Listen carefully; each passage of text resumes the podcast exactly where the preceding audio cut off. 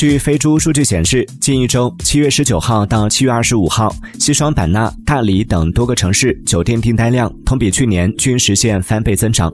其中，西双版纳酒店订单量同比增超四倍，大理酒店订单量同比增一点三倍。云南暑期跟团游预订量已恢复，并超过去年同期。新疆旅游同样呈现井喷态势。